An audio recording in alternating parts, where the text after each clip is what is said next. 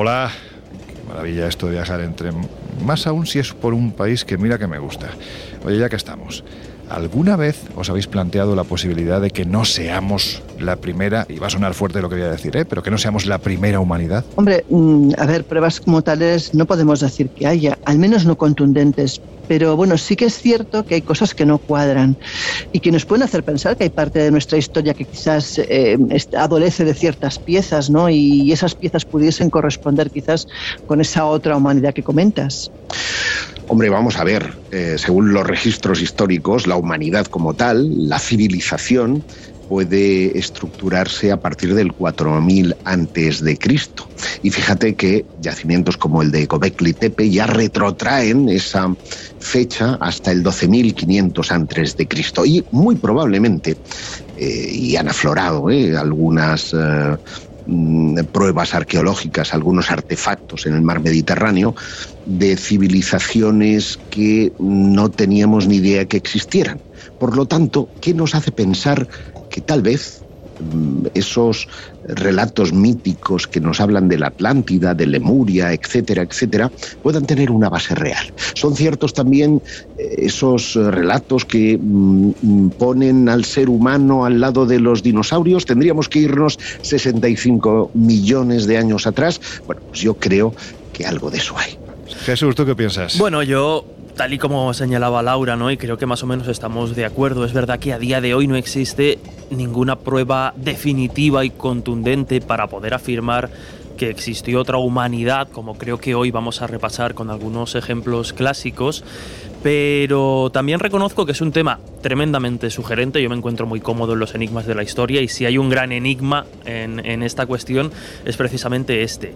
Y también me subo precisamente a la, a la reflexión de Josep porque yo no sé si descubrir otra humanidad tal y como la planteamos, pero está claro que día a día vamos redescubriendo nuestra propia historia, nuestros propios orígenes y vamos descubriendo especies y razas que, no conocíamos, vamos descubriendo relatos y piezas de la historia que creíamos de una manera y, oh, sorpresa, resulta que finalmente son de otra.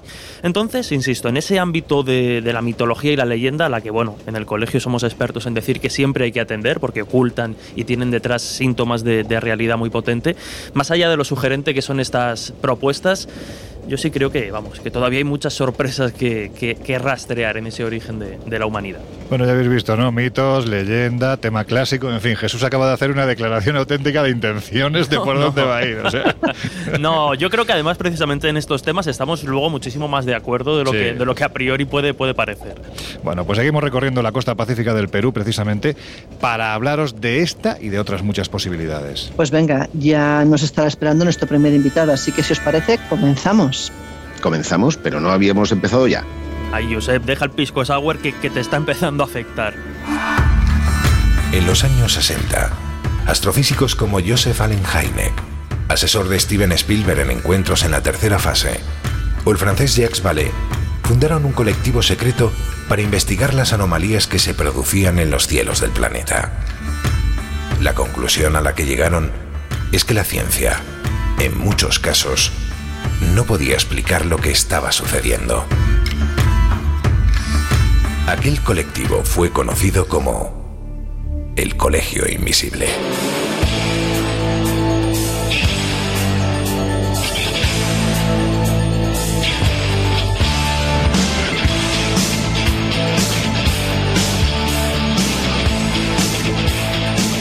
El Colegio Invisible, con Lorenzo Fernández Bueno y Laura Falcó en Onda Cero.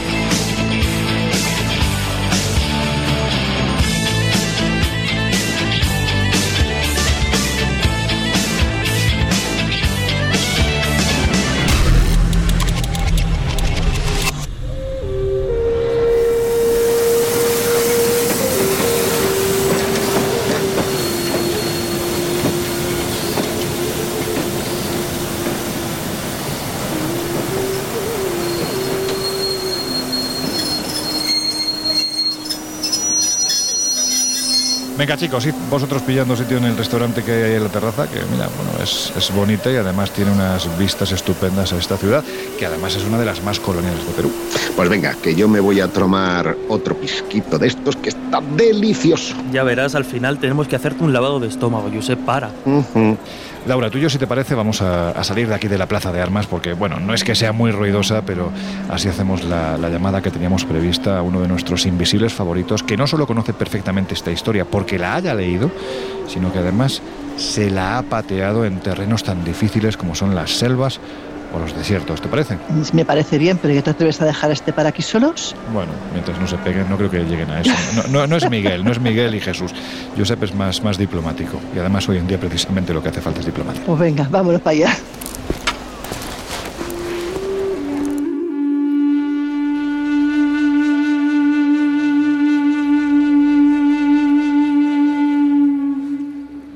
Mirad, a comienzos del año 2011, los medios de comunicación hay que decir que mostraron cierto interés, poquito la verdad, pero bueno, al fin y al cabo era interés, por una serie de informaciones que con cuentagotas estaban surgiendo del corazón ni más ni menos que uno de los lugares más inexplorados de la Tierra, la Amazonía. Y además, más concretamente, de una de las zonas más profundas donde, entre otros, ya hablamos de él, ya sabéis que es uno de mis exploradores de cabecera, Percy Harrison Fawcett, el coronel Fawcett, anduvo buscando ni más ni menos que la ciudad perdida de Zeta. Bueno, pues la historia que os vamos a contar comenzó en la década de los 70 del pasado siglo cuando un paleontólogo llamado Alceu Ransi, que por aquellas fechas era profesor de la Universidad Federal de Acre, en Brasil, realizó un descubrimiento que, dicho sea de paso, no despertó el interés de la comunidad científica hasta bastante tiempo después, simplemente porque, según le dijeron en sucesivas ocasiones, aquello que había descubierto era literalmente imposible. Bueno, pues hay que decir que en el año 1977, cuando el citado Ransi volaba desde la población de Portobelo en dirección a Río Branco, descubrió que bajo el manto de la selva amazónica, en una pequeña superficie de bosque talado, había una figura geométrica de un tamaño absolutamente brutal. Y además hay que decir que surgía tan nítida que se apreciaba que se trataba de dos círculos concéntricos perfectos. Bueno, pues tiempo después uno de los que se acercó y sobrevoló la zona para saber más de este asunto fue el que sin duda es uno de los exploradores de cabecera del Colegio Invisible, Diego Cortijo, al que si os parece le vamos a dar un toque y vamos a charlar con él.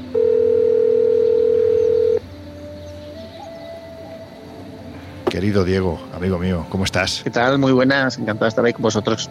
Oye, pues ya que estamos en selva, siempre se ha defendido que en la Amazonía no ha habido, vamos a decirlo así, sociedades estructuradas, simplemente, bueno, pues porque el que conoce el terreno sabe que parece que el terreno en sí no lo permite. Pero ¿sería esta la prueba, los geoglifos de Acre, de que quienes defendían esto se equivocaban? Pues sí, sin duda. eh, El tema de los geoglifos de Acre supuso un cambio absoluto de, de paradigma a la hora de hablar de, culturas y del concepto que se tenía de, la Amazonía. Piensa que, la selva, aparte de ser un territorio absolutamente inexplorado y que sigue siéndolo de hecho, junto con los océanos es de los pocos lugares del planeta hoy día que hay grandes áreas sin explorar. eh, donde no, se permitía, no, no cabía eh, grandes grupos humanos, donde se pensaba que solo había pequeños grupos nómadas, pues por las condiciones del terreno, por la fertilidad del suelo, por, lo complicado que es simplemente habitar ahí, ¿no? Eh, cuando esto aparece, los geoglifos, y, y por ubicar un poco el contexto de nuestros oyentes, ¿no? los geoglifos son eh, unas marcas en el suelo, unas estructuras, unas formaciones eh, geométricas de varias eh, decenas, incluso centenares de metros, que han aparecido eh, debido a la tala eh, que, de la selva, principalmente en Brasil, ¿no? que ha habido una zona en Acre donde se produce una tala absolutamente salvaje ¿no? de, de- de la selva. Y han dejado ver estas formaciones, ¿no? Que no abarcan un área pequeña, abarcan un área, y siempre digo que es como media, de lo que se deja ver hasta ahora, como media península ibérica. Claro, pero se supone que podría haber más, lógicamente, o que hay No, más. Sin duda de haber más, ¿no? Porque estas, estas formaciones se pierden hacia, la, hacia el oeste, hacia la, hacia la frontera de Perú, hacia el sur, hacia la frontera de Bolivia. Esta esquina que supone el, el estado de Acre, en- Acre en Brasil solamente es la zona que las calvas de, de la tala de selva están dejando ver.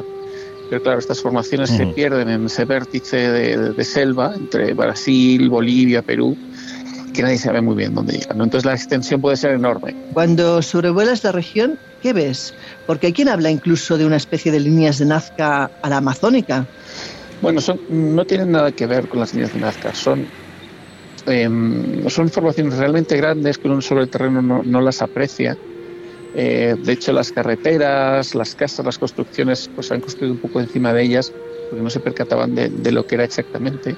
Son unas zanjas eh, que hacen formaciones sencillas, desde círculos, círculos concéntricos, cuadrados, triángulos, unidos entre sí, algunos de ellos, que estas zanjas pueden tener desde 2, 3 metros de profundidad, 3, 4, 5 metros de, de, anchura, de la que no tienen esos elementos alrededor asociados. Cuando uno lo sobrevuela, pues llama mucho la atención pues lo grande el tamaño de estas formaciones y cómo pues, pues están eh, eh, caprichosamente entre selva, entre bosque, entre carreteras, sin saber muy bien el motivo, ¿no? Eh, yo cuando estuve allí estuve con Sana Saunauloma, que era una, arqueóloga finlandesa, que, que, bueno, pues especulaba un poco por, el motivo de esto, ¿no? Y cuando sobrevolábamos las formaciones, pues, pues por lo caprichoso que eran, por, por el significado que podían tener y, bueno, pues cómo era posible que, lo vieran, porque es una llanura absolutamente, selva absolutamente baja, la zona de Acre, donde no hay ningún elemento, ningún sitio donde poder verlo, ¿no?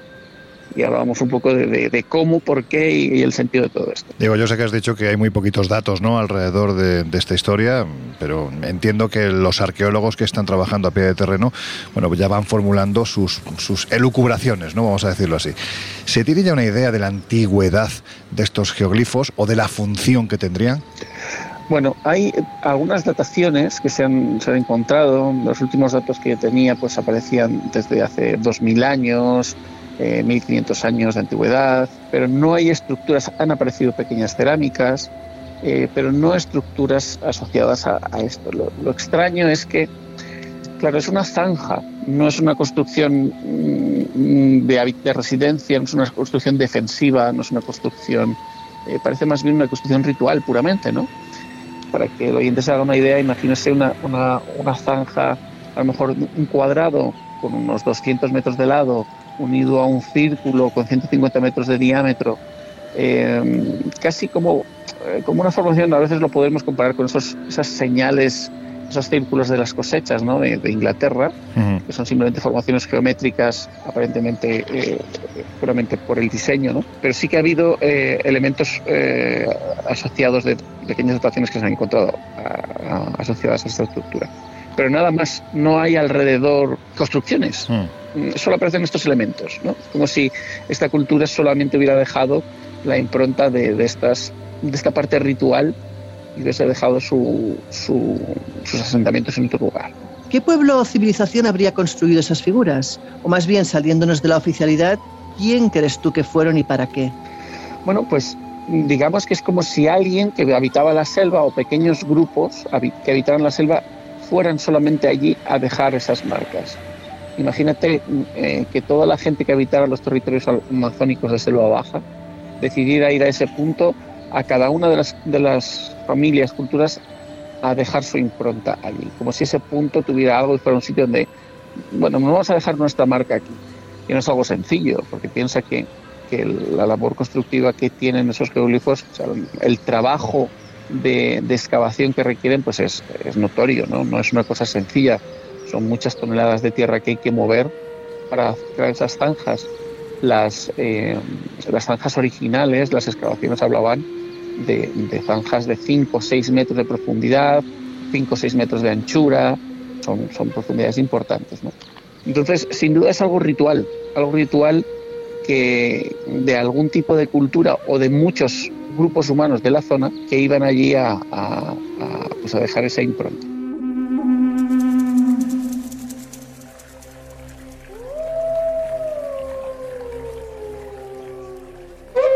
Sé que a ti no te gusta, pero como a mí me, encanta ponerte en el brete de vamos a intentar, oye, tú has estado en el sitio, conoces perfectamente la zona, has estado en otras regiones del Amazonas, te has metido muy, muy profundo en la selva, has realizado hallazgos.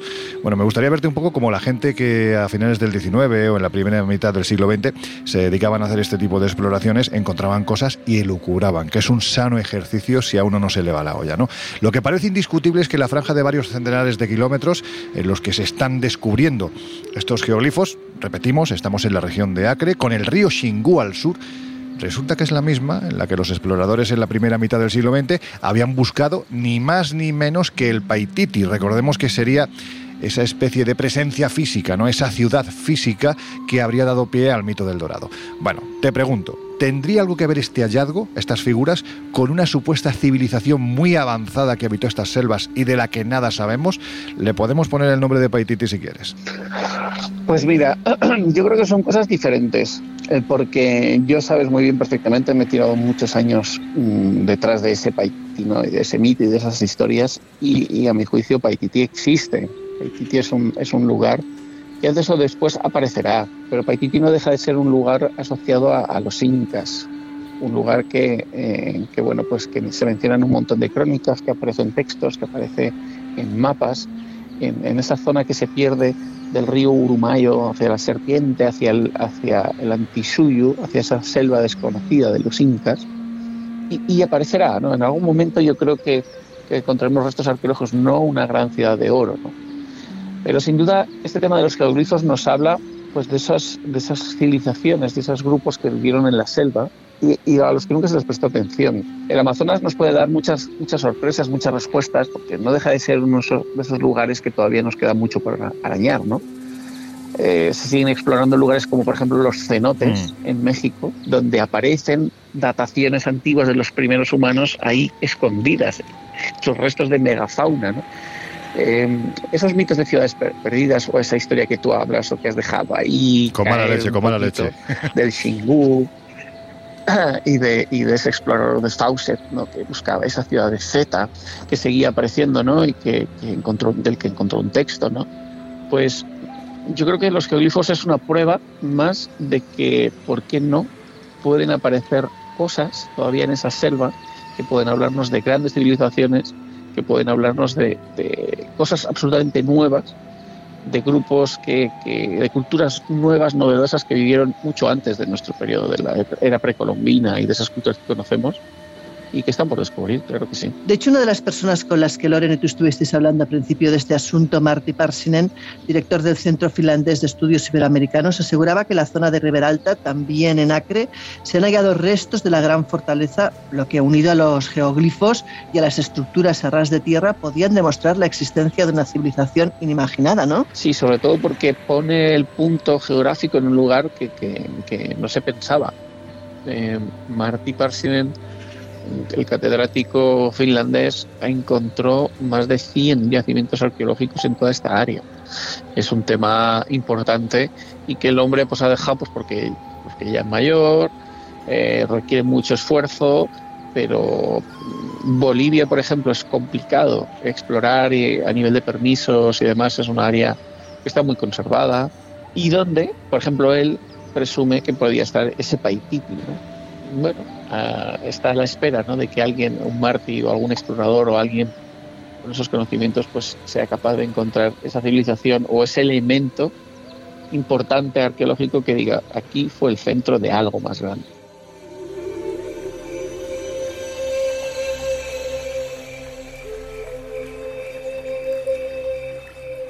Aunque ya hablaremos de ello más en profundidad, ¿no? en futuros colegios invisibles, vamos a decirlo así, por proximidad y sobre todo por misterio, años atrás, María Petri Cabral y Joao de Moura Saldaña, que son arqueólogos de la, de la IEPA, es decir, el Instituto de Investigación Científica y Tecnológica del estado de Amapá, también en, el Amazonas, dieron a conocer unos estudios sobre las estructuras pétreas de Calsoene, que es, para que nos hagamos una idea, una especie de Stonehenge, pero que está en plena selva. Ya estamos colgando fotografías del lugar para que alucinéis un rato quienes estáis al otro lado de los micrófonos de, de Onda Cero. Ya sabéis que estamos en Twitter como arroba cola_invisible_oc, también en Instagram y en Facebook como el Colegio Invisible en Onda Cero y como os digo, las fotografías son para alucinar. La pregunta, claro, es ¿esto cómo demonios es posible? ¿Quién? ¿Cómo? ¿Cuándo? ¿Por qué? Bueno, yo no tuve la suerte de visitar este, este enclave, pero sí que es verdad que llamaba mucho la atención, ¿no? Eh, estos círculos de piedras, eh, pues vuelven a incidir en la idea de, de, la importancia de estos componentes rituales, ¿no? Mm, dedicar un esfuerzo en un lugar como, como Selva Baja, donde el recurso, este recurso pues es, es escaso, ¿no? Pues vuelve a, a decirnos la importancia que era esta ritualidad y estos elementos como para no, no, encontrar ningún sitio elementos constructivos y encontrar un elemento ritual tan importante. Es como volver a hablar de los geoglifos. ¿Dónde están las casas? ¿Dónde están las estructuras? Nadie, nadie encuentra nada de selva. Claro. Y de repente aparecen estas formaciones eh, tan inmensas. ¿no? Piensa que, que el Amazonas, eh, hay que recordar que es un punto a nivel chamánico eh, absolutamente importante mmm, con el uso de plantas medicinales, con el uso de plantas alucinógenas, con el uso de esos estados, en el, profundizando en, el, en esos estados alterados de conciencia, ¿no? Entonces, todo ese mejunje unido a estos elementos y a estos lugares rituales, pues hace mm. que, que, que, por ejemplo, la única manera quizás, o yo me planteaba, de, de ver, visualizar estos círculos de piedras o estas formaciones, estos geoglifos, era a través de esos vuelos astrales. Claro. De, esas, eh, pues de esos vuelos que los iniciados podrían hacer por encima de la selva y, de, y bueno, que yo personalmente, y tú bien sabes, que he visto como a día de hoy eh, esa ayahuasca y esos trances eh, son absolutamente fundamentales incluso en, en el día a día de muchas comunidades la planta de poder. Oye, tú tiempo atrás encontraste, siguiendo esta, esta secuencia ¿no? de yacimientos extraños que no deberían de estar en este lugar. La selva, empezábamos diciendo al comienzo de esta conversación, que por sus particulares características es un sitio muy poco habitable, ¿no? Es decir, sobre todo para el occidental, meterte allí. Allí no tienes grandes lodges, no tienes grandes hoteles, porque las circunstancias del terreno, las características son muy difíciles, ¿no? Sin embargo, se están encontrando cosas en selva. Tú has hallado algunas que, que bueno, ponen un poco en, en, solfa lo que hasta ahora nos ha contado la historia. ¿no? De hecho, en, una zona muy determinada de la selva tú encontraste una estructura pétrea que tenía forma de cabeza y que aparentemente no debería de estar ahí. ¿Esto era real? ¿Estamos hablando de una cabeza real? Y si es así, ¿a quién pertenecía? Bueno, eso fue en, en el año 2012, siguiendo las indicaciones de, de los indígenas de Madre de Dios, de Amaraqueris y Machiguengas, efectivamente encontramos un lugar como de peli, ¿no? Yo siempre lo digo, para mí fue el, el lugar más impresionante que, que, he visto, porque cuando llevas mucho tiempo en selva, una selva muy cerrada, muy densa, y de repente aparece a la vera de un río, en lo alto de una gran cascada, un, un rostro de 5 o 6 metros eh, de piedra, que parece incluso un rostro andino, un rostro de, de esos incas, con esa nariz prominente y ese mentón que va a dar una gran cascada, una gran poza. Eso es un lugar absolutamente especial, eh, ritual, chamánico. Tal es así que cuando apareció ese sitio y lo fotografiamos, se ha convertido a día de hoy en el icono de la reserva Maracael. Es un lugar que ha servido y ha espoleado a las comunidades a seguir buscando hacia el interior, a seguir buscando restos incas, a seguir buscando qué puede haber y que ha empoderado a las comunidades y que para ellos se ha convertido en un lugar de poder, algunos indígenas llamaban a este rostro Amana, como hablando que era un lugar en el que sus antepasados venían a cargarse de poder. Y bueno, entraban en contradicciones entre algunas comunidades que ubicaban en unos sitios en otro. El caso, sea como fuera, es que este gran rostro ha servido como excusa pues para explorar otros lugares y encontrar, como también hicimos, pues restos arqueológicos y seguir ubicando pues incas y otras culturas pre-incas en, en, esta selva absolutamente impenetrable. Además llegaste a unas ruinas que tenían unas características muy especiales, no solo en sus estructuras, sino en los elementos que usaban para levantar los edificios, ¿verdad? Lo que nosotros ubicamos al final fue un usno, que es una pirámide ceremonial, una pirámide de tres escalones, que sí que se ve en otros lugares eh, como una estructura eh, típicamente inca, eh, pero claro, en plena selva, ¿no? En un lugar donde eh, llevar los, los, las rocas y, ese tallado en esa selva, en esa zona de selva, pues jolín, resultaba realmente complicado. También pienso una cosa, Lorenzo, porque eh, en esos lugares nosotros avanzábamos al final apenas un kilómetro y medio al día. Sí que es difícil, ¿no? Que no es lo que la gente se imagina, que eso no es una autovía ni es una carretera comarcal. Es que abrir selva es complicado. Exactamente. Entonces no es sencillo eh, encontrar algo eh, que con, al poco tiempo la, la, propia foresta se lo ha comido, ¿no? Una selva no es nada, nada sencillo, requiere mm, mucha exploración, acompañarse de muchos grupos indígenas. Eh, el caso es que cuando encontramos ese, esa pirámide ceremonial en la zona más alta, en lo alto de un montículo, pues eh, probablemente falte trabajo de, campo para ubicar los restos asociados a eso, si alguna casa, alguna estructura, y encontrar probablemente algún complejo, y no solo este pequeño faro que está ahí como, como señalizador del paso de las culturas porque probablemente lo que allí había era un sitio mucho más antiguo que los incas, que probablemente los incas llegaron diciendo, oye, aquí había alguien antes que nosotros y con los que contactaron los incas. Los incas eran grandes, eh, no sé, crearon lazos con grandes comunidades. Piensa que en 100 años ocuparon una extensión enorme en toda Sudamérica, a base solo de establecer lazos. Entonces ellos encontraron cosas que ya estaban allí, de, esos, de esas comunidades eh, selváticas, pues de las que tenemos muy poquita información.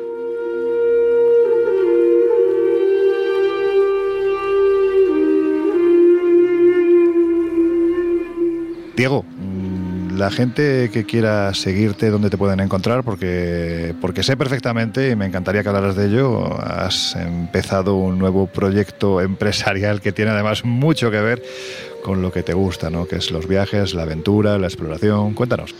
Sí, efectivamente, cualquiera puede. Nosotros el año pasado lanzamos un proyecto, una plataforma integral de viajes y aventuras, se llama Ruteon, ruteon.com. Y, y, bueno, pues eh, es una mezcla, una especie de, de, comunidad y de lugar donde la gente puede encontrar cursos, formación online de viajes de aventura, documentales, noticias, viajes y expediciones. Y, donde nos unimos pues un montón de viajeros, exploradores, eh, filmmakers, eh, gente que se dedica a este mundo, pues estamos ahí dando cuenta pues de nuestro trabajo, creando contenido y, bueno pues ahí es donde, por ejemplo, me voy ahora julio, vuelvo a la selva del Amazonas con, con vamos organizo viajes y, y bueno pues ahí estaré dando cuenta de mis viajes, documentales, todo el trabajo pues lo estamos centralizando en nuestra plataforma en ruteon.com. Pues ya lo sabéis, ahí lo tenéis, ruteon.com merece la pena porque independientemente de todo lo que se ofrece, de esos reportajes, de esa gente especializada, de esos viajes, yo siempre lo he dicho, Diego tiene una especial sensibilidad para la cámara y es espectacular los vídeos que se trae y que posteriormente monta de los viajes que realiza. Así que ya lo sabéis, ruteon.com. Amigo mío, que ha sido un placer tenerte, lo dicho, te tendría mucho más, pero en fin, eh, a, pequeñas dosis. Lo bueno siempre a pequeñas dosis. Así que, pues es un placer tenerte en el Colegio Invisible de nuevo y dentro de poco volvemos a hablar, Diego. Bueno, bueno chicos, nada, un abrazo fuerte, muchas gracias, hombre. Hasta pronto, un abrazo.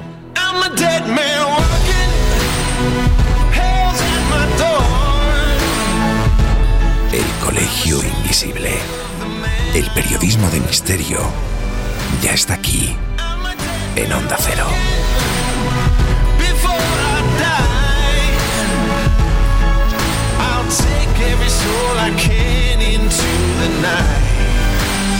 and kill till I die.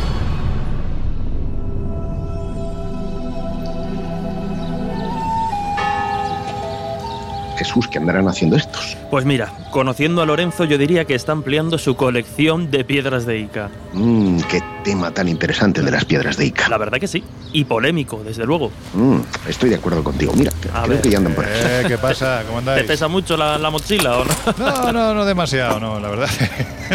No, se ha portado bien, no, no, no. ¿Sabes, ¿Sabes de qué estábamos hablando, Loren? ¿Mm? De un tema que a ti te fascina seguro piedras de Ica. Ah, de ahí lo del peso, ¿no? Ahora lo entiendo. Vale, vale, vale, vale, vale.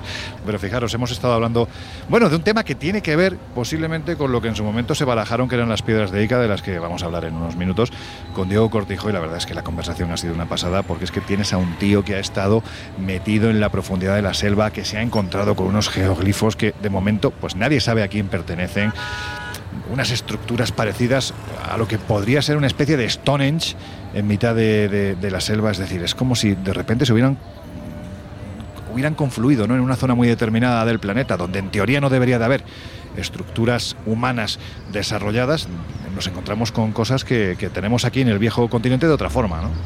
O Nazca, por poner un ejemplo.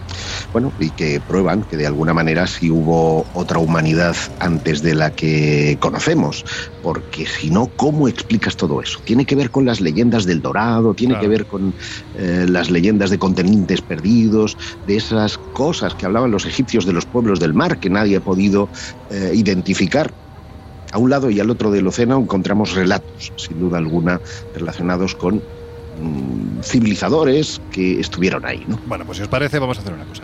Como estamos a punto de terminar esta primera media hora, vamos a dejar el asunto de las piedras de Ica, que merece la pena desarrollarlo ampliamente para ver la bueno, pues conexión que puede tener con ciertos temas que vamos a tocar a lo largo de la noche.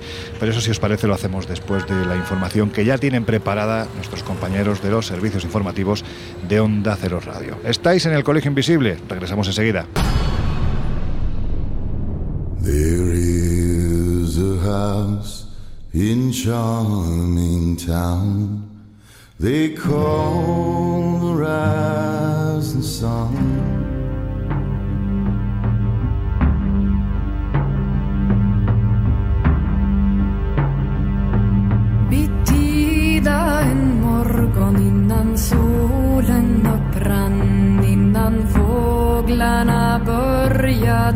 Has entrado en el Colegio Invisible con Laura Falcó y Lorenzo Fernández Bueno.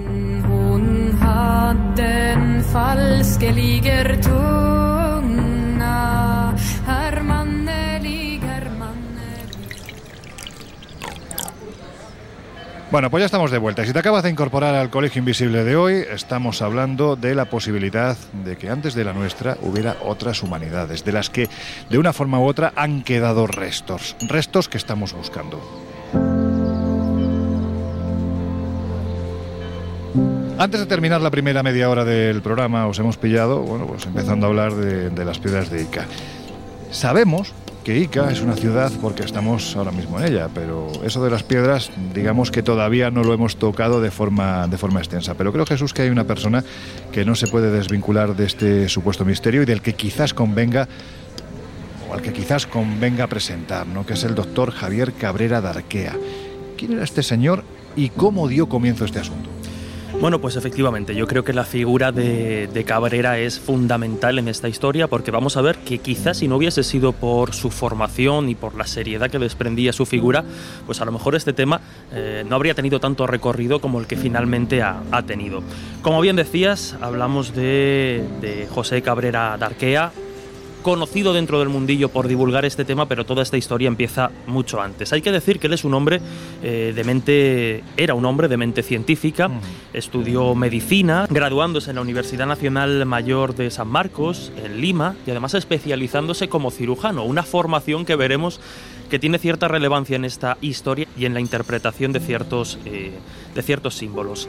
Más allá de su mm, formación y, profesión eh, que desarrollaba como médico, eh, Cabrera tenía una especial fascinación por el mundo de la arqueología y la filosofía. Y toda esta historia la verdad es que empieza de una forma muy romántica ¿no? y que con el pasar de los años pues al final ha quedado como un episodio clásico. Casual que se diría, ¿no? Total, porque en el año, allá por los primeros días de mayo de 1900, 1966, el propio eh, doctor Cabrera describía así ese momento fundacional de lo que sería la historia de las piedras de Ica. En esos primeros días de mayo de 1966, Félix Losa Romero, amigo mío desde la infancia, atravesó la plaza de armas de la ciudad de Ica y llegó a mi domicilio, donde yo tenía instalado entonces mi consultorio. Félix sostenía en la mano derecha una pequeña piedra. Él decía en ese texto que, que la había traído y se la había llevado como, como obsequio. Decía también que era bonita y que esa piedra se vería muy bonita en su despacho como pisapapeles. Toma ya.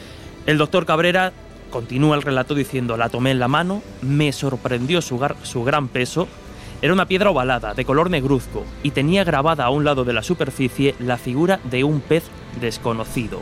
La piedra desde ese primer minuto cautivó su atención y esa figura ya empezó también a rascar en, su mente, porque lo más curioso de ese pez ese pez que aparecía representado es que era una especie ya extinguida. Por lo tanto, ¿de qué manera podía aparecer representada en una piedra de muchísima antigüedad, aparentemente, un pez que, la humanidad o los humanos tal y como conocemos no, no debían haber conocido? Bueno, lo cierto es que a partir de ahí mm, empezó a recopilar cientos, miles, decenas de, miles de piedras y acabó convirtiendo su despacho en una auténtica biblioteca lítica, una mm. biblioteca de piedra que parecía adelantar y parecía contener conocimientos olvidados y avanzadísimos a la época de quienes supuestamente habían realizado esas piedras. Él decía que formó ese museo, esa biblioteca, con el propósito de despertar el interés por las piedras grabadas en los científicos del país y del extranjero, que pudieran visitar la ciudad de Ica. Decidí formar una colección de ellas para exhibirlas en el local de la Casa de la Cultura de la ciudad. Él dice que con su propio dinero, y los que conocemos la historia sabemos que es así, con su propio dinero comenzó a adquirir más y más piedras, algunas, luego lo iremos desgranando, las consideró como falsas y otras, sin embargo, tenían unas características que eran más difíciles de, quitar de, un plumazo. Tal es así que la colección alcanzó pues, alrededor de los 11.000 ejemplares de piedras y abarcan muchísimas ramas del saber principalmente las más llamativas y la que él interpretó desde su punto de vista como cirujano y médico, las que tienen que ver con determinadas eh, corrientes médicas, es decir, pues que por ejemplo en una piedra de miles, él decía millones de años de antigüedad, aparezca un trasplante de corazón, como aparentemente se puede ver en algunas de estas piedras, años antes incluso de que esas técnicas médicas comenzaran a desarrollarse en nuestra sociedad, pues es algo que llamó muchísimo la atención. Años antes, hablamos de años antes al descubrimiento de las piedras, es decir, la primera operación es a finales de los 70 en Sudáfrica y estas piedras empiezan a aparecer a comienzos precisamente de los 60, con lo cual esa técnica no era, no era conocida. Efectivamente. Bueno, todos estos eh, conocimientos, toda esta historia y base fundacional de, de, lo que son las piedras de Ica quedaron reflejadas en un libro clásico, El mensaje de las piedras grabadas de Ica, del propio doctor Cabrera, un mm. libro que además yo conseguí hace relativamente poco, firmado por el propio doctor Cabrera, o sea que yo lo tengo ahí como, como joyita. No pesa mucho, ¿no? menos, que, menos que algunas piedras. Vale, vale.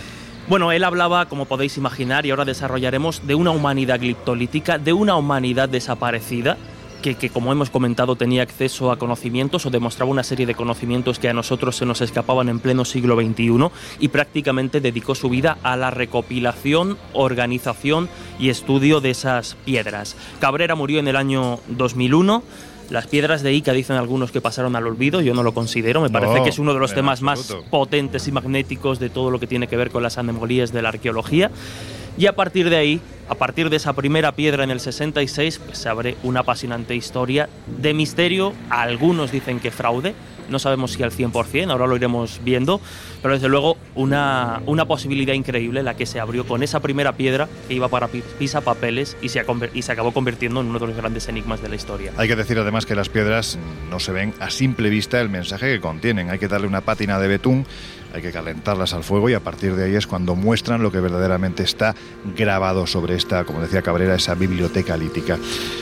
Josep, vamos porque es que Jesús ha empezado y ha terminado el tema. O sea, directamente nos podíamos ir ya a tomar un café tranquilamente, pero no, vamos, vamos a intentar ir a los, a los comienzos, ¿no? Porque cuando a él le llega esa primera piedra que le regala su amigo Félix Llosa, a partir de ahí empiezan a llegar más y más piedras. ¿De dónde las sacaban y qué mostraban aquellas piezas aparentemente rescatadas del pasado? Porque más allá de escenas de sexo, de aparentes trasplantes de corazón o como transfundían sangre de una persona a otra, había otras escenas que quizás son las más polémicas, pero también las más alucinantes, ¿verdad?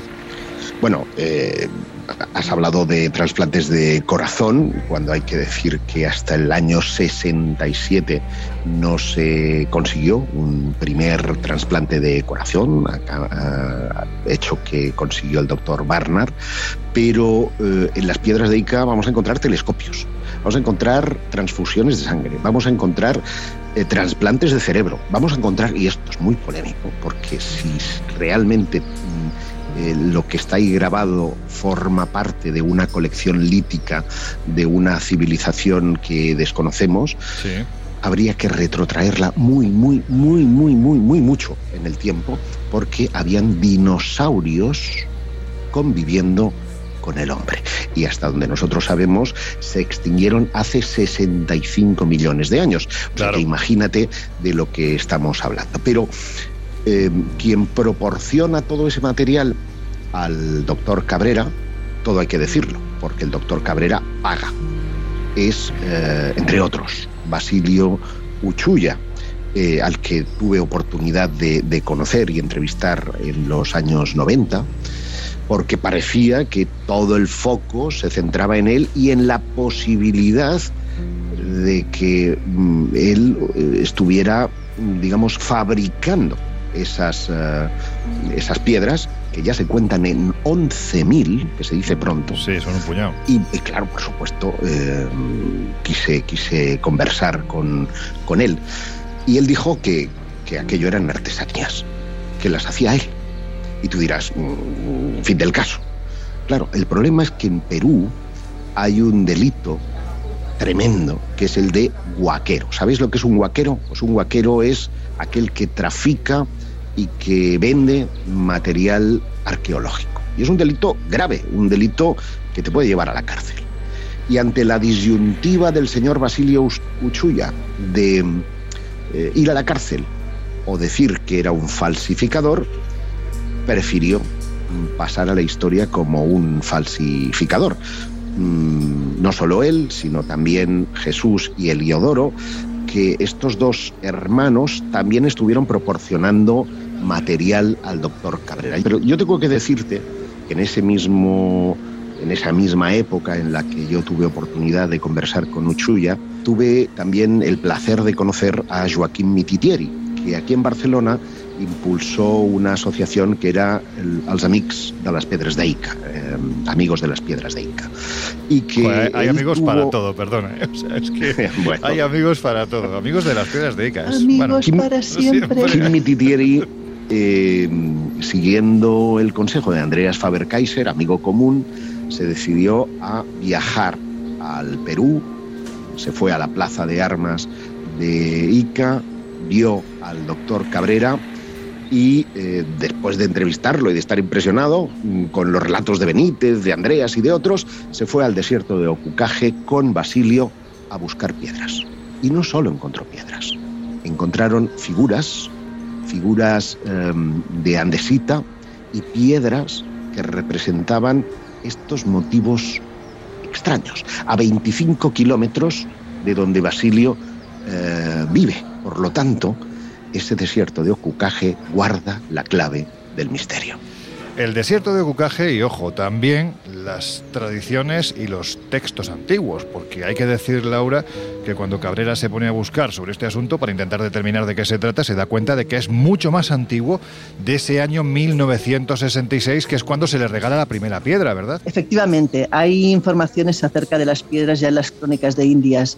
De hecho, en 1613, por ejemplo, el cronista indígena eh, Juan Santa Cruz Pachacuti Yanqui escribía en su obra Relación de De este reino eh, del Pirú, que había hallado unas extrañas piedras grabadas a las que los nativos atribuían cualidades mágicas. Cualidades tales, eh, por ejemplo, como las que poseen las piedras eh, guaringas, que todavía hoy usan los chamanes para llevar a cabo sus ritos. Estas, de hecho, eran desenterradas en las inmediaciones de la localidad de Chinchayunga, a pocos kilómetros de Ica.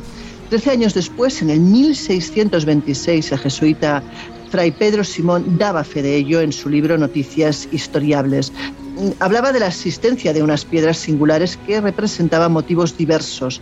De hecho, eh, tanto él como los miembros de su congregación identificaron como una revelación eh, lo que encontraron estas piedras de nuestro Señor, que según ellos había estado recorriendo estos mismos lares antes de la llegada de los españoles, por lo cual su labor evangelizadora se dirimía por los senderos correctos.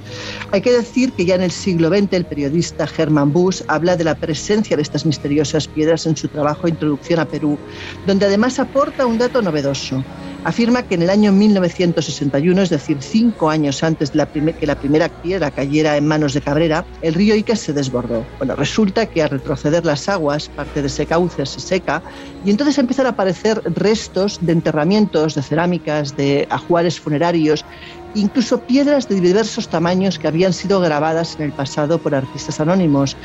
De hecho, eh, un pasado bastante remoto que nadie se aventura a interpretar al tiempo exacto al que pertenecieron o a cuánto tiempo estuvieron bajo esas aguas, precisamente cubiertas de lodo. El Colegio Invisible, en Onda Cero. Bueno, yo no tengo ninguna duda de que esta historia, si fue auténtica, la historia me refiero, su protagonista se obsesionó absolutamente con ella. Y si fue falsa, también estoy convencido de que él jamás lo supo ni formó parte de, de, montaje alguno. Lo que es evidente es que a un hombre de ciencia que impartía clases de medicina en las dependencias de la Universidad Nacional San Luis Gonzaga de Ica, aquello literalmente le rompió los esquemas en mil pedazos. Si os parece, escuchamos al propio doctor Cabrera hablar de cómo literalmente la primera piedra le cambió la vida para siempre. Fue un tiempo logré entender que habían dejado en estas piedras, como si fueran libros de piedra, un mensaje en el que aparecía una imagen del universo, una imagen del planeta Tierra, imágenes de plantas y animales que habían extinguido algunos y otros seguían viviendo, seres humanos coexistiendo con estos seres extinguidos y también con los seres que todavía viven. Esto me hizo pensar que se trataba pues de un mundo diferente al nuestro. Esto no era pues algo que correspondería al pasado reciente de nuestra humanidad. Comprendí que trataba de un mundo anterior.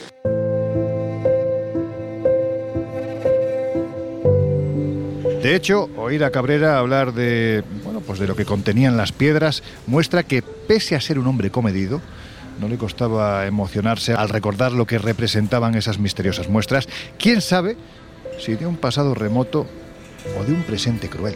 Escenas de trasplante de riñón, trasplante de corazón, cosas pues inaceptables porque se supone que estas piedras correspondían al más remoto pasado.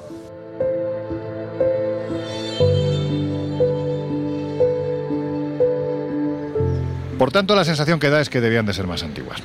En fin, recordamos nuestras redes sociales porque en ellas os estamos dejando fotografías que hemos obtenido nosotros mismos, lógicamente, de estas piedras. Ya sabéis que estamos en Twitter como arroba colinvisibleoc y en Instagram y en Facebook como el Colegio Invisible en Onda Cero. Y claro, con un asunto tan polémico como este hay que decir que no todo el mundo estaba de acuerdo con los argumentos de Cabrera. Si bien es cierto que en el año 1974 un periódico de Lima publicó la noticia que estaba además avalada por un investigador francés llamado Robert Charrus, que aseguraba que Ica era poco menos que algo así como la, la cuna de, de la humanidad, también añadía que no solo esto, es que además Cabrera era el mayor revolucionario de la historia de la paleontología. Es decir, este señor no se quedaba corto ni, ni, ni, omitía palabras grandilocuentes. Bueno, pues a pesar de todo, había quien defendía que todo esto era un fraude, Jesús. Pues sí, eh, efectivamente. De hecho, eh, lo hemos comentado, ¿no? El propio doctor Cabrera no descartaba la posibilidad de que muchas o algunas de las piedras que él recibía eh, fuesen una, una, falsa reproducción intentando imitar esa, bueno, pues esas piedras que él sí que consideraba auténticas, genuinas. Eh, habéis apuntado ya varios motivos, ¿no? Eh, en un momento donde, y en un país donde pues la gente tenía que buscarse la vida como buenamente podía, el hecho de que obsequiando al doctor, dándole al doctor Cabrera esta clase de piedras que él pagaba en función del tamaño y la reproducción a un precio u otro, pues ahí los más pícaros de, la zona también vieron el, el negocio, ¿no? Pero es obvio que la controversia con respecto a las piedras de Ica pues, ha acompañado al tema desde, desde el primer año, desde 1966. El enigma se populariza pues, a través de ese investigador que ya citabas, Robert Sarrus, yo tampoco lo pronuncio muy allá, que, que, escribe, si no recuerdo mal, El enigma de los Andes, pero sobre todo aquí a España eh, es un tema que nos trae de nuevo el investigador y periodista Navarro con su primer libro publicado, que no he escrito, que llevaba por título Existió otra humanidad humanidad y que, bueno, pues precisamente analizaba este, este fenómeno. Juanjo Benítez. Efectivamente, pero antes de, del libro, antes de que el libro de Benítez viera la luz, la prensa internacional ya en aquellos años se había, se había pronunciado y de alguna forma había sentenciado también el, el tema. Hay un análisis realizado sobre las incisiones de, de, una de las piedras que ya evidenciaba en su momento que se trataba de factura reciente, es decir, que habían sido grabadas hace poco, a pesar de que la piedra sí que podía tener eh, bueno, esa sensación de, de antigüedad. También incluso la revista esotérica francesa que bueno, la traduciríamos como lo, desconocido, porque en francés sería algo así como l'inconnu, ¿no? Algo oye, bien, no, no, lo ha dicho mal, ¿no? No, no, lo ha dicho bien porque lleváis una ristra bueno, pues este, esta revista, la revista Lo Desconocido, que, precisamente no era sospechosa de, pecar de escepticismo o de, o de cargarse un misterio a la ligera, también llegó a calificar los gliptolitos de superchería y decir, bueno, pues que no tenía nada de, interesante más allá de la, propia, de la propia historia. Y bueno, pues ese Basilio Uchuya, ese guaquero, que como bien nos ha explicado Josep, es un perfil que se dedica a saquear yacimientos arqueológicos para luego venderlos, pues también había reconocido que esas piedras eran producto de una artesanía local. Incluso varios documentales, uno de ellos, el de la BBC, mostró al propio eh, Uchuya grabando a mano esas piedras. Y de hecho, eh, hemos hablado de la revista Lo Desconocido, pero es Año Cero, para que luego digan de estos temas, pero es la revista Año Cero la que en su día publica un reportaje que cambiaría o marcaría un antes y un después con respecto al tema, publicado por Vicente París, donde, bueno, pues sacaba a relucir todas estas vertientes que al menos nos daban la pista de que algunas o muchas de las piedras evidentemente son falsas. Pero, Hay que decir que Vicente, eh, que conozco personalmente, hemos viajado juntos y es un tío fascinante, era un creyente en las piedras. ¿eh? Cuando él se va a, Perú, se va para ratificar lo, cierto de las piedras y se viene con una decepción tremenda. Bueno, hay que decir que Vicente también formó parte de Misión Rama, eh, es decir, que era una persona que estaba muy, muy afín a este tipo de, de contenidos. Misión Rama, ya, ya sabemos que era la, movida que montó Sisto Paz en el desierto de Chilca, en Perú, para y que teóricamente contactaban con extraterrestres. Si queréis, rápidamente y por incidir en esa posibilidad del fraude, que yo creo que aquí ninguno negamos que muchas de esas piedras son una falsificación.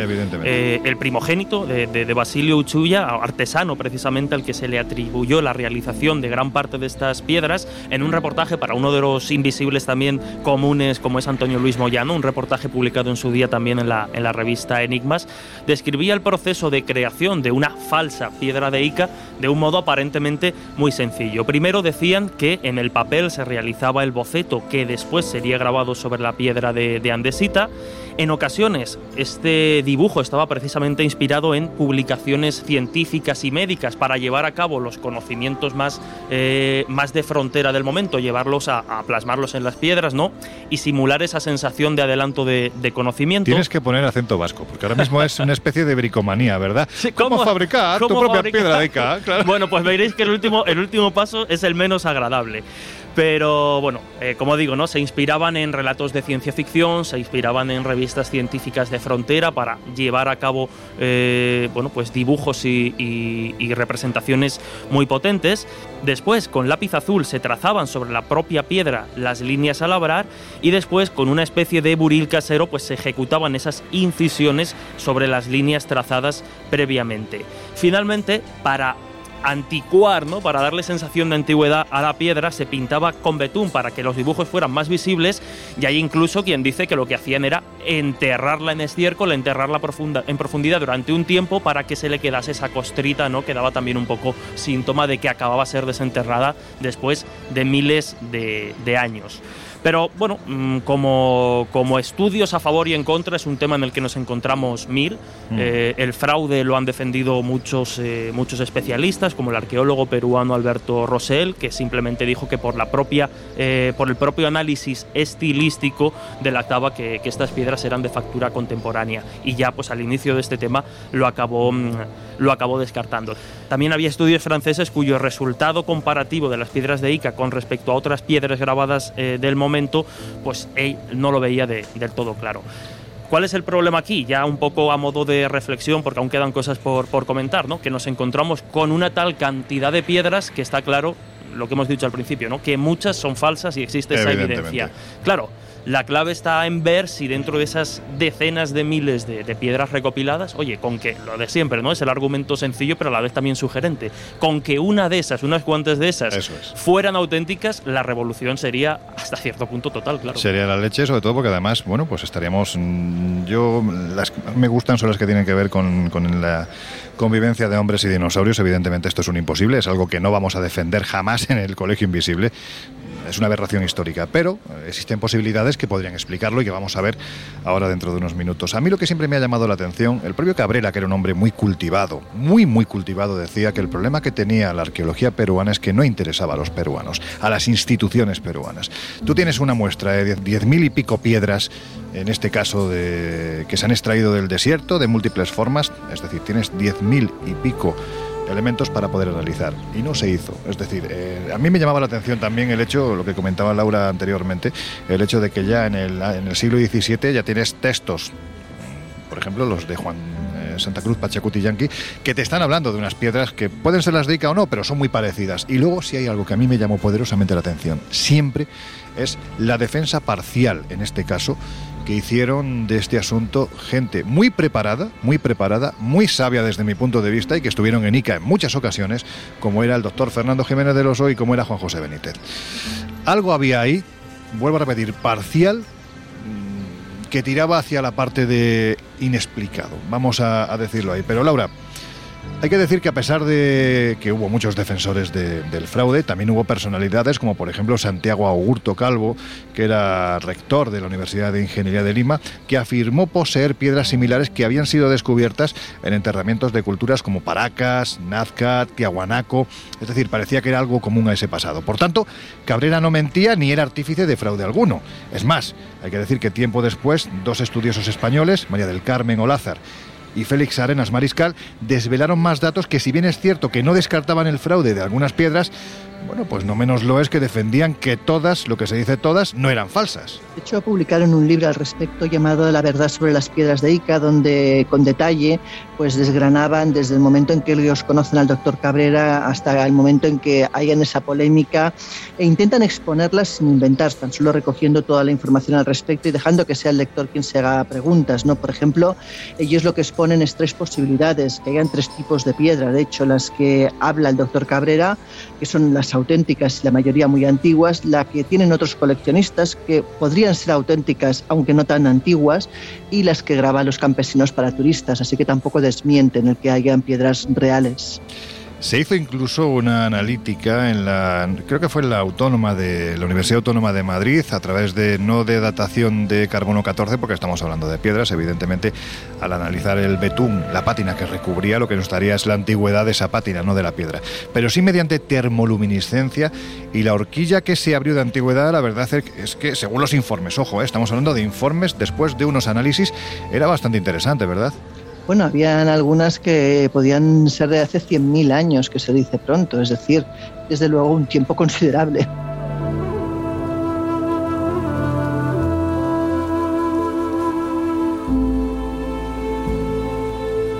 Laura, antes de pasar a otro asunto, qué estado se encuentran hoy en día las piedras de Ica? Bueno, la verdad es que a la muerte de Cabrera hubo una época en que se estuvo, bueno, se dejó todo un poco abandonado, todo lo que era el museo, de hecho hubo bastante expolio por parte de, varias personas de, bueno, de, lo, de restos que habían allí en el, en el museo, pero lo que quedó Está actualmente en el Museo Científico Javier Cabrera, que también fue denominado Museo de las Piedras Grabadas de Ica o también Biblioteca de los Libros de Piedra de Ica, eh, haciendo un poco honor a lo que decía Jesús, ¿no? de ese concepto de que las piedras realmente eran como libros. Y están precisamente aquí, en la plaza de armas de la ciudad. Lo que pasa que, eso sí, previa cita telefónica con Emma, que era la secretaria del difunto mm. doctor Cabrera. Yo os puedo decir que la última vez que estuve en este lugar fue hace, pues de ahora hacia atrás, aproximadamente unos ocho años, nueve años. Eh, coincidió con el terremoto que asoló toda la zona de Pisco y también la de Ica. Y, bueno, pues eh, era una pena semanas después observar cómo las retroexcavadoras se llevaban escombros de este museo que no fue muy dañado, pero sí se llevaron bastantes piedras eh, que me imagino que acabarían en un vertedero. Es una, es una pena, ¿no? Porque independientemente de que sea parte un fraude o parte una realidad, quién sabe, es una historia que forma parte de precisamente de los temas que nos apasionan. Yo creo que es evidente que el ser humano jamás caminó junto a los grandes dinosaurios. Es algo que, como hemos dicho hace unos minutos, nosotros no vamos a defender. Entre otras muchas cosas porque hay decenas de millones de años de distancia entre su extinción y, la aparición ¿no? de, esta cosa que somos ahora. Pero ¿y si se tratase de otra cosa? Bueno, pues las claves que unían este difícil puzzle llegaron bastantes años después, durante una expedición, también parte de exploración tenía, por las selvas de montaña del nororiente del Perú. Pero antes de ir a ello, que es una de las claves más maravillosas que algunos hemos tenido la oportunidad de vivir,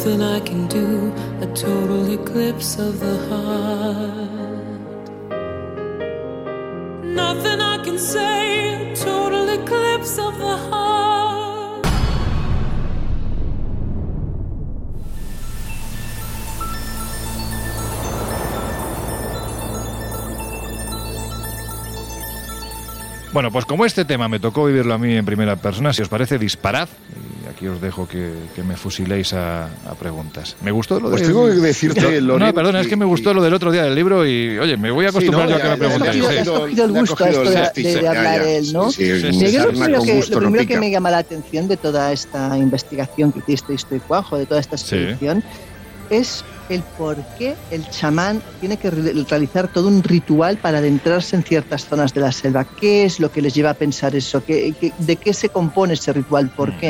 Bueno, eso es una, es una buena pregunta como previo ¿no? a, a lo que fue esta expedición. Has citado a Juanjo, es evidente que es Juanjo Revenga, un querido amigo, viajero, yo creo que el mejor explorador que tenemos en, España.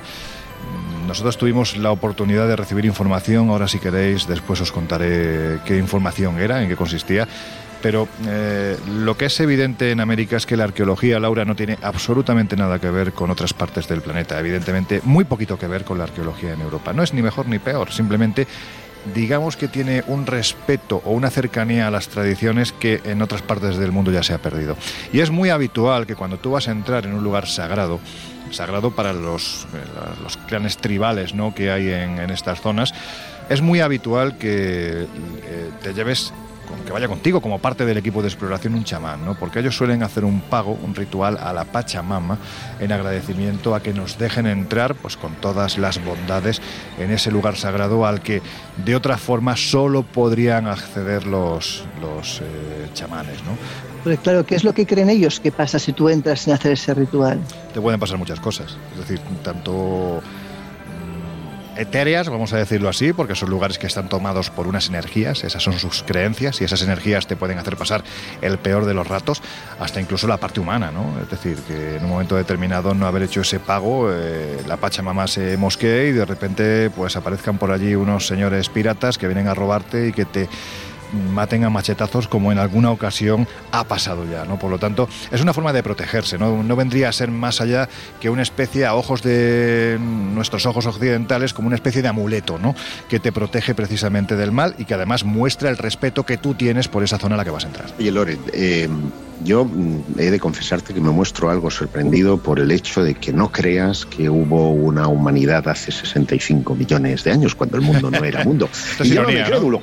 Pero, pero em, ahí están esas em, eh, huellas de hombres de dinosaurio, perdón, de hombres y dinosaurios en, en, las cuencas del río Paluxi, pero es que tú, y lo estabas citando antes de nuestro esencial, estuviste ahí arriba en los desfilaceros de arte rupestre de Yamón, y lo que tú pudiste fotografiar, ver con tus propios ojos, era lo que viene siendo un diplodocus siendo cazado por hombres. Cuéntamelo. Bien, si os parece, os voy a contar cómo surge todo esto. Esto es, ya sabes, tú pregúntame lo que quieras, que yo voy a contestar lo que yo responderé lo que te dé la es, Eso es, por situar sobre todo a nuestros oyentes, ¿no? En el lugar en el que estamos.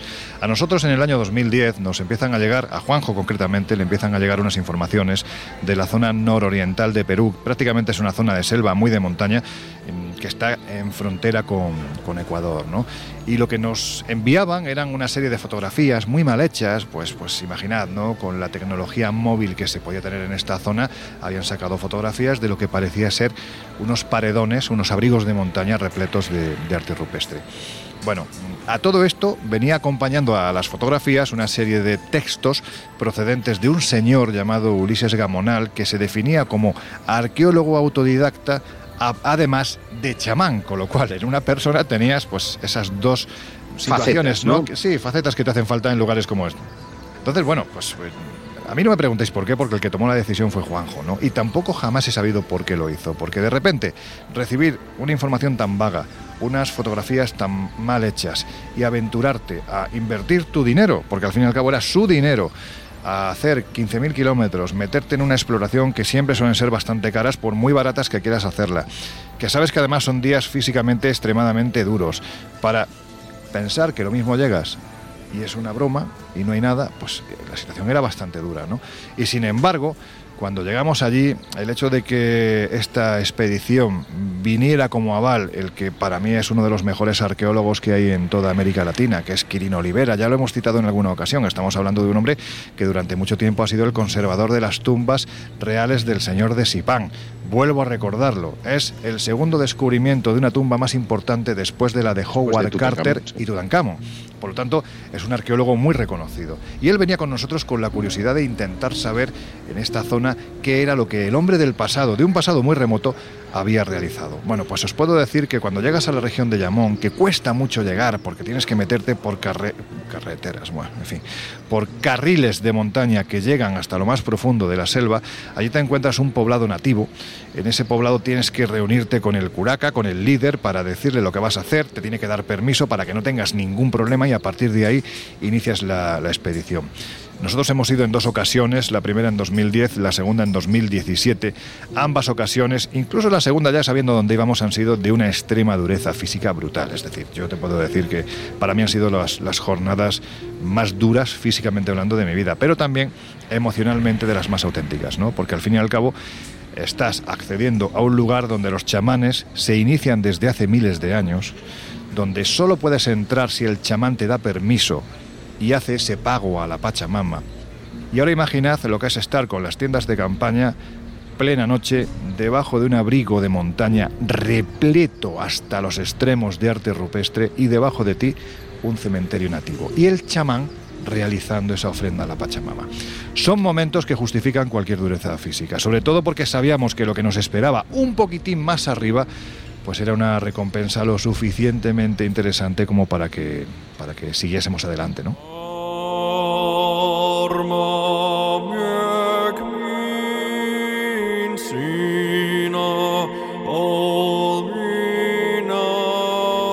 Si os parece, vamos a escuchar, es para que os hagáis la idea ¿no? de la dureza física que supone subir por esta zona de selva en la que no tienes senderos, en la que tienes que ir pues prácticamente escalando, escalando, mm, con la complicación de que hay muchos árboles que están llenos de pinchos, no te puedes agarrar, es muy complicado. Hay un momento en el que llegamos a una zona alta y fijaos, esta es la conversación que mantuvimos Juanjo Revenga y yo observando el río Ucayali, que es el que se junta un poquito más abajo con el Marañón y ya a partir de ahí nace el Amazonas. ¡Guau, qué maravilla! Oye, Juanjo, tú eres el primer europeo que, que ha tenido conocimiento de, de estas pinturas. Y viendo el camino que tenemos, esto no es fácil. ¿Cómo te enteraste? Investigarlo, investigarlo, escuchar gente, pues igual que te habla la gente de ciudades perdidas, de monumentos en la selva que nadie ha encontrado, te hablaban de esto. En los años 80, 90, te hablaban de unas pinturas increíbles en la ceja de selva del río Marañón. ¿Tú la primera vez que subiste aquí, cuándo fue? 89, 90. 89, 90. Y cómo de repente una persona como tú dice, mm, no tengo más información que la poquita que me ha llegado y me aventuro a una historia como esta, porque te podías encontrar con que no hubiera nada. Yo vi dibujos de gente que eran especies o de, animales, de cosas extrañas, eh, chamanes, y me, me aventuré a venir. Claro, esto era el fin del mundo. Lo es hoy, en pleno siglo XXI, imagínate entonces. Y llegó la sorpresa. Arrastrando, con un sufrimiento terrible, pero merecía la pena el premio que vamos a ver al final. venga, vamos a por ello.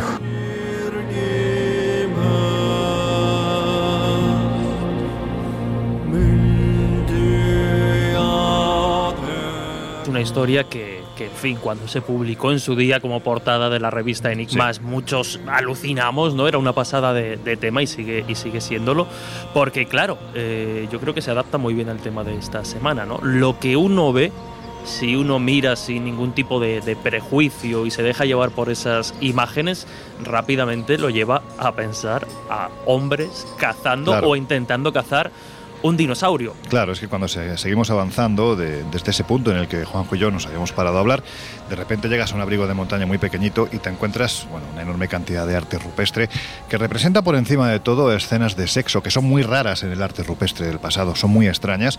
Luego tienes también, eh, vamos a decirlo así, diferentes tipos de persona. El arqueólogo Ulises Gamonal que nos acompañaba decían que eran personajes muy altos con cabeza tipo comba, es decir, como si fueran ovaladas, que parecían estar sometiendo o metiendo dentro de una especie de triángulos extraños deformes a otros personajes más pequeños y luego estaba la gran escena, ¿no? La gran escena en la que se veía pues lo que parecía ser un grupo de cazadores dándole o intentando dar caza al, al, dinosaurio que tenemos todos en la cabeza, es decir, este grandote con el cuello largo, con la cola bastante larga, es decir, una de todas maneras, la proporción no es exactamente la que imaginaríamos. yo, yo, por lo menos viendo las imágenes, parece más pequeño. Evidentemente, por eso, cuando allí eh, bueno, pues nos sentamos a intentar primero contemplar aquello y, y darle una respuesta. A mí lo primero que me vinieron a la cabeza, ¿sabéis qué fue? Las piedras de Ica. Las piedras de Ica, claro, porque, porque ahí lo que descubrimos posteriormente, según la datación que nos dio tanto Quirino como, como el propio Ulises Gamonal, pero bueno, es que esas, esas, ese arte rupestre se acabó datando posteriormente, nos íbamos a los 7, 8 mil años de antigüedad, lo que nos viene a demostrar es que no hace falta irte 65 millones de años en el pasado. Es decir, que las piedras de Ica lo que podrían estar representando, y esto ya es una teoría puramente personal, porque he estado allí y por eso puedo decirlo, el hombre del pasado mantuvo contacto y así nos lo reflejaron eh, tanto Ulises como Quirino con una especie de megafauna, es decir, al más puro estilo de lo que podía ser un mastodonte o un tigre dientes de sable o el megacóndor, ¿no? que era un pajarraco enorme. Bueno, pues ellos lo que barajaban es que en esta zona, que además es conocida como el Valle de los Dinosaurios, es de las pocas zonas de Sudamérica donde se han encontrado restos óseos de los grandes saurios, pues barajaban la idea de que por las particularidades del terreno que no ha cambiado en los últimos 15.000 años, hasta aquí hubiese llegado una involución de los grandes saurios, es decir, dinosaurios pequeñitos que hubiesen llegado a convivir con los clanes tribales de la zona y no solo esto, que además les hubiesen servido de alimento. Oye, pero si esto es una paleofauna, una paleollama, ¿se han encontrado restos óseos de estos animales o son solo una conjetura? Porque ya que tú establecías también el nexo con Ica, el valle en el que Uchuya encuentra esas piedras se llama curiosamente Valle de los Dinosaurios. Sí, es, es, bastante curioso. No, en esta zona no se ha encontrado nada parecido.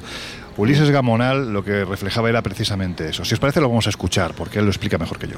Sí, yo pienso que aquí en América, aquí ha una paleofauna todavía, cuando el hombre estuvo en la época temprana de la caza de recolección.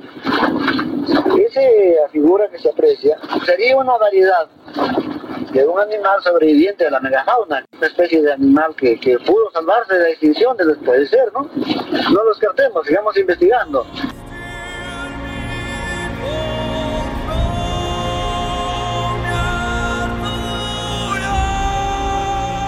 Pues eso, una paleollama, como acabas de decir, ¿no? Pero es que efectivamente se han encontrado restos de animales, principalmente animales marinos, en esta zona, pues lo más parecido a una especie de paleoballena, muy antigua, lógicamente, pero no se han encontrado paleollamas, no se ha encontrado nada que se parezca a eso que estáis representando. Pues yo que soy el crédulo de la familia, pues voy a decir que igual, igual, ¿eh? Igual. No era una paleollama y estamos hablando de sí, una fauna muy extraña, pero resulta que no existe. ¿Quién sabe? Curioso. Si os parece, lo que sí, eh, en este lugar ya os digo, una de las eh, situaciones que yo recuerdo, y es que, buah, es de esas cosas que te gustaría vivir 200.000 veces, ¿no? Fue la conversación que mantuvimos sosteniendo una piedra de Ica en la mano, que nos llevamos hasta allí, fíjate lo que son las cosas, ¿no? Hasta Qué ese punto frikis. somos frikis, efectivamente. Pues pero era una cuestión de intenta- intentar comparar, ¿no? Buscar eh, rasgos comunes entre esa pintura que teníamos y la piedra de- de- del doctor Cabrera, ¿no? Y eh, esa conversación fue maravillosa. Os voy a poner nada, son un par de minutos en este lugar al calor de la selva, que hace muchísimo calor, porque sabéis que la selva puedes tener 40 grados y casi un 100% de humedad, es absolutamente terrible. Bueno, pues allí mantuvimos esta conversación que vais a escuchar y sobre todo quiero que os quedéis con las palabras de Quirino Olivera, porque lo que denotan es que estoy, o sea, esa es la lectura que yo hago. Estoy intentando interpretar algo que está delante de mí, pero no tengo ni puñetera idea de lo que es.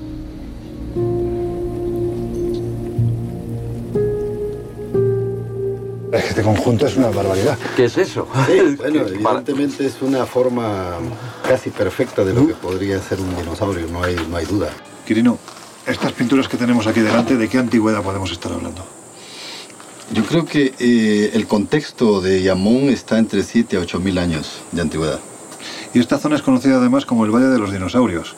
Claro, yo veo esta pintura, a mí me da la sensación de que es un grupo de gente intentando cazar un dinosaurio. Es posible, o sea, todavía no hay estudios muy serios de la paleofauna, de lo que pudo ver a 10, 20 mil años, cuando el hombre hace su ingreso a los Andes, a la Amazonía, al todo. Y probablemente hubo alguna especie que quizás nunca lo vimos ni lo han registrado nadie que tenga la similitud de algún dinosaurio. Juan Juan, esto es como un mundo perdido. Es un mundo perdido to- total. Y además yo creo que la explicación está en la evolución. El hombre evolucionó en América clarísimamente en una evolución diferente, no tiene nada que ver con la evolución africana y los animales también. Si quieres ver un poco pues al detalle del tamaño del hombre al tamaño del dinosaurio, ahí vemos que eran más pequeños. Quizás ese tamaño sí pudo existir, una, una fauna perdida, unos animales únicos que han sobrevivido prácticamente hasta el principio de los En el baño de los dinosaurios. Y desde tu punto de vista, ¿qué es esto? Esto, pues hombre, es una arte rupestre eh, único, porque esto no se ha encontrado en ninguna otra parte del mundo, hemos encontrado bisontes, se encuentran pues la fauna que había, porque no olvidemos que el hombre del, del paleolítico, ese hombre pintaba lo que veía, No, tenía ni- no existía la imaginación. Ojo, hace unos días estuvimos hablando de las piedras de Ica. ¿Podría esta escena que tenemos aquí arriba, si aceptamos que fue pintada hace 8 o 10 mil años, podría validar estas piedras? Eh, totalmente. Ves aquí que es una especie de, de saurio también, acorazado. E incluso escenas en las que se ve lo mismo que tenemos aquí encima. es decir, no solo se ve el saurio, como es este caso, sino que alrededor de él también aparece Escenas de caza. el grupo de cazadores, igual que aquí. Lo mismo, intentando darle muerte, que es de la, lo que era la subsistencia de esa civilización o de otra. Estamos aquí, por ejemplo, viendo cómo hay, eh, aparte de la gran escena, que, que es extraordinaria, aparte de esa gran escena tenemos otras en las que vemos diferentes tipologías de personas. Vemos gente más alta, otros más bajitos. exacto. Parece que además se están ubicando en el interior de una especie de burbuja a otra persona todavía más pequeña. Que también se encuentran en muchas partes del mundo. Chamanes, que eran los que entonces ya manejaban el mundo.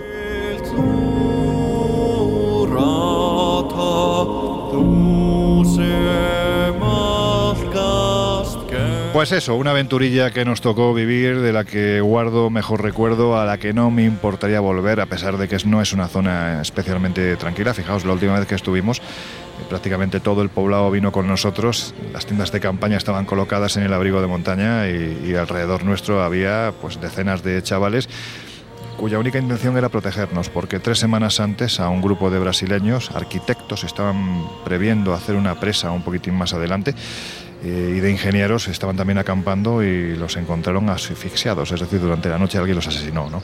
Es una zona compleja, pero ya os digo, o sea, solo por lo que uno llega a vivir allí en estas regiones y la sensación de estar descubriendo que es una auténtica pasada, merece la pena, compañeros. De todas formas, yo te diría que igual que en su momento hablamos de criaturas submarinas, nos encontramos con criaturas como los celacantos, que no dejan de ser una- un bicho prehistórico que se creía extinto, quizás es eso también lo que pueden reflejar esas paredes, ¿sabes? Algún tipo de, de bicho que, que, bueno, que permaneció más tiempo del que creemos, igual en alguna zona. O sea, ¿por qué no?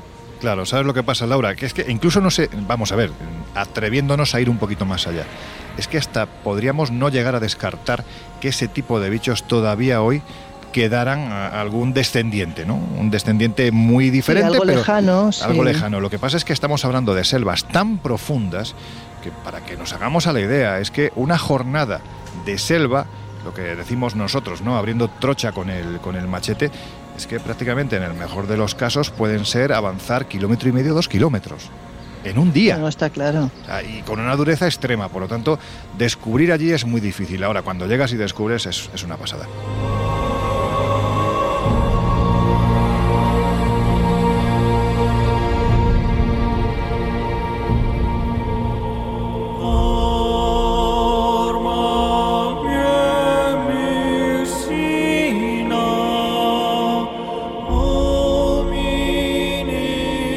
Bueno, pues antes de afrontar los minutos finales del Colegio Invisible, chan, chan, chan, ¿quién va a retornar de forma esporádica? Pero ¿quién va a retornar de nuevo a, a este programa? A ver, venga, ¿quién lo sabe? El hijo, el hijo pródigo. Uy, No, empezado Jesús con eso del hijo y digo, a ver cómo sigue, a ver cómo sigue la cuestión. Pues efectivamente es nuestro querido compañero Miguel Pedrero que ya lleva bastantes meses recorriendo especialmente España, España y Portugal buscando eso que más le gusta, que es la casuística vinculada no solo al fenómeno ovni, principalmente al fenómeno ovni, pero también a otro tipo de fenómenos inexplicados y ha decidido que nos lo quiere contar aquí en el Colegio Invisible, así que si os parece, pues os dejamos unos minutos con el gran Miguel Pedrero.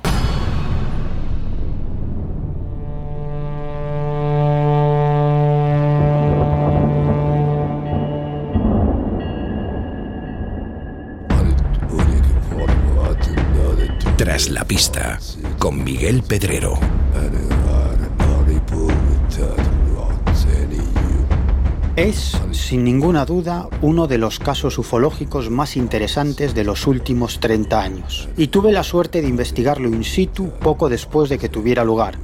Me refiero al que hemos bautizado como caso Asgándaras. A las 9 de la noche del 27 de noviembre de 1995, una de las cámaras de vigilancia del polvorín militar de Asgándaras en Lugo captó en el espectro infrarrojo cuatro luces fijas en lo alto que formaban una figura romboidal. Aproximadamente, cada media hora, una serie de objetos circulares de menor tamaño surgían a la izquierda y por encima del aparente objeto romboidal, introduciéndose en su interior momento en el que este objeto romboidal parecía emitir una mayor luminosidad. Hora y media más tarde, cuatro soldados, pertrechados con walkie-talkies, se presentaron en un campo de fútbol cercano al polvorín das Gándaras y le pidieron al encargado que apagara los focos que iluminaban el césped para tener una mayor visibilidad de los extraños objetos voladores. Sin embargo, ni así, porque el cielo estaba demasiado encapotado como para divisar el ovni a simple vista. Esa noche, el máximo mando en el polvorín era un teniente, con quien tuvimos la oportunidad de charlar, aunque no nos permitió grabar sus palabras. El militar no solo dio aviso a defensa, sino que llamó al diario El Progreso de Lugo, con la intención de que algún periodista se acercara a la base con una cámara de televisión profesional. El teniente lo que pretendía era utilizar el potente zoom de la cámara para grabar el ovni, pero al final solo aparecieron dos fotógrafos en la puerta del polvorín, y sin la cámara, porque no disponían de esos equipos. Según pude averiguar, el fotógrafo Pedro Agrelo y su compañero acabaron en el salón de la vivienda que el teniente ocupaba en el interior del polvorín. Cada cierto tiempo, un militar se presentaba con las grabaciones del ovni y el mando las introducía en un aparato de vídeo donde las visionaba notablemente nervioso. No paraba de repetir a sus subordinados lo siguiente, tenemos que estar preparados para cualquier cosa y de vez en cuando desaparecía para dar órdenes a los soldados que estaban grabando en ese momento las evoluciones de la extraña aeronave romboidal. En una de esas ausencias, los fotógrafos aprovecharon para tomar varias instantáneas de la pantalla de televisión en la que se apreciaba el ovni de aspecto romboidal. Una de esas imágenes fue publicada al día siguiente en el periódico El Progreso de Lugo destapando el caso para la opinión pública. Samuel, uno de los militares que vivió en primera persona los acontecimientos, me confesó que al menos dos cazas de combate volaron alrededor del objeto, que permaneció en los cielos hasta las 5 de la madrugada del día siguiente. Esa noche entraron algunos mandos a los dormitorios y ordenaron a los soldados que tomaran sus armas y se presentaran inmediatamente en el patio. Daniel, otro militar destinado en las Gándaras, se convirtió en testigo de todo aquello. Y hace algunos meses se animó a contarme lo sucedido. Lo escuchamos. Ya, ya todos para adentro, a coger armas, armamento. Pues eh, nos volvemos a reunir todos en el, digamos, en el recinto, en, el patio, es un patio grande. Y, allí nos reunimos y bueno, allí ya digo, eh, unos a reforzar las garitas y a y asegurar el perímetro, claro.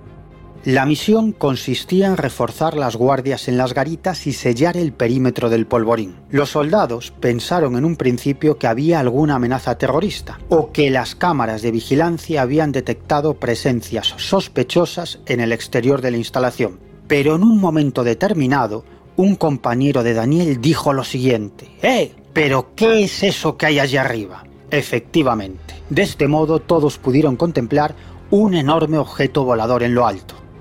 Ya digo, algo muy grande con un brillo, digamos, alrededor, pero luz, mm, no, como un brillo pero no molesto, como algo sin reflejo, ¿no? ¿Cuánto podía medir desde tu posición? Mm, metros, metros y bastantes, ¿eh? ¿Y, y qué forma tenía? ¿Era redonda? ¿Era cómo era?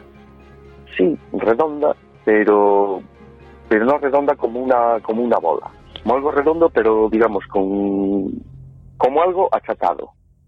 Digamos como una pelota de, de fútbol y la comprimimos. Los soldados comenzaron a alborotarse. Así que los mandos decidieron cortar por lo sano y les ordenaron que regresaran a sus dormitorios y además que bajaran las persianas para no ver el ovni. Pero les pudo la curiosidad. Así que Daniel y varios de sus compañeros entraron en la sala de vigilancia, donde los monitores estaban captando la presencia del ovni.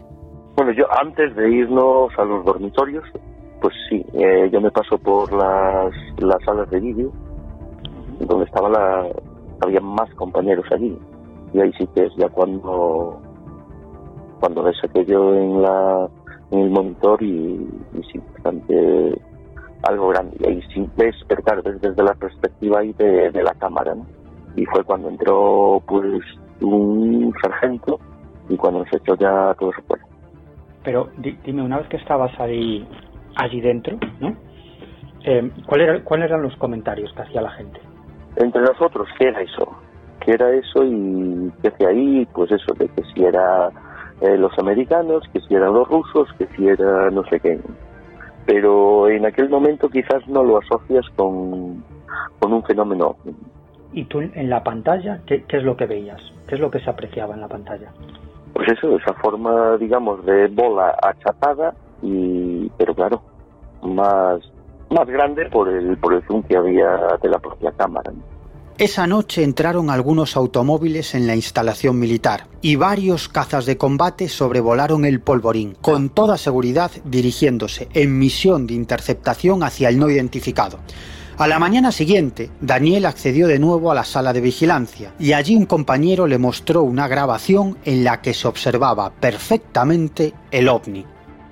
ese objeto ahí y con ese brillo y bueno, con un poco más zoom o menos zoom y luego pues prácticamente estático, se queda ahí la grabación como, como digamos de control, ¿no? Pero tú ahí ves cómo desaparece, ¿no? Eh, en una grabación posterior que había, más tarde sí hace como una forma como, eh, si desciende, como que desciende un poco, se baja un poco la cámara, eh, la cámara lo pierde y al momento lo vuelve a coger y se ve como, como se aleja. Como se aleja, pero son segundos.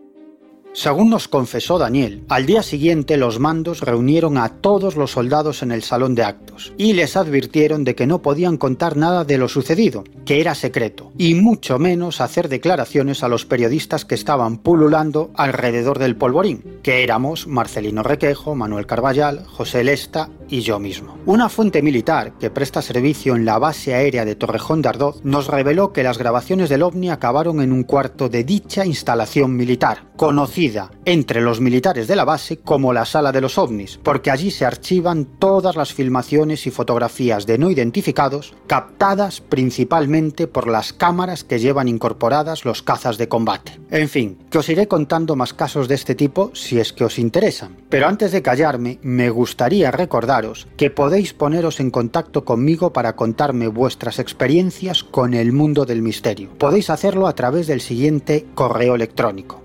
testimoniosmp.gmail.com testimoniosmp.gmail.com También podéis dejar un mensaje de voz a través de WhatsApp en el número de teléfono del programa, que es el 628-985-161. 628-985-161. Hasta la próxima, Invisibles.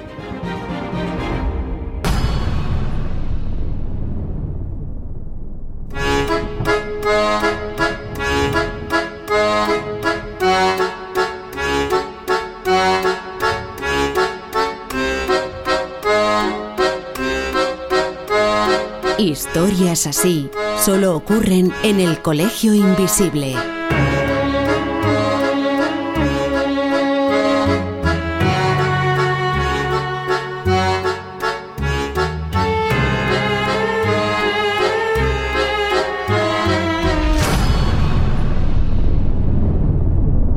Ain't no sunshine when he's gone.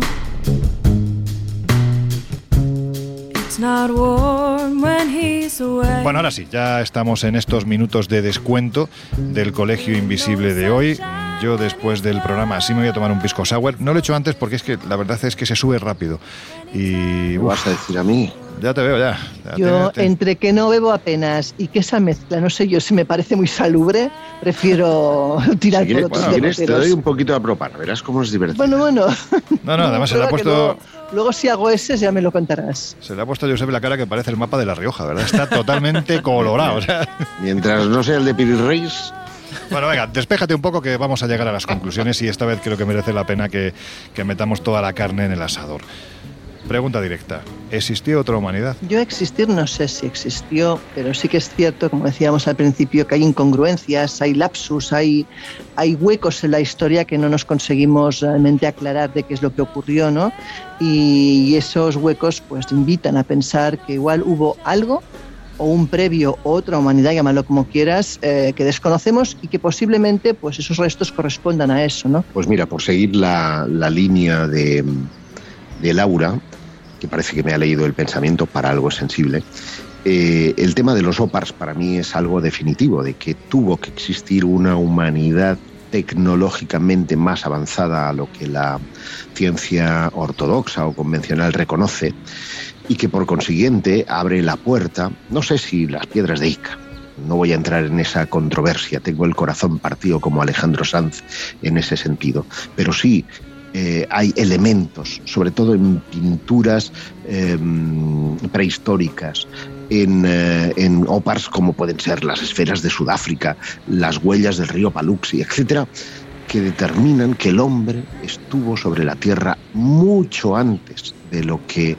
la historia y los registros eh, arqueológicos ponen de manifiesto y que por consiguiente pudo haber otra humanidad.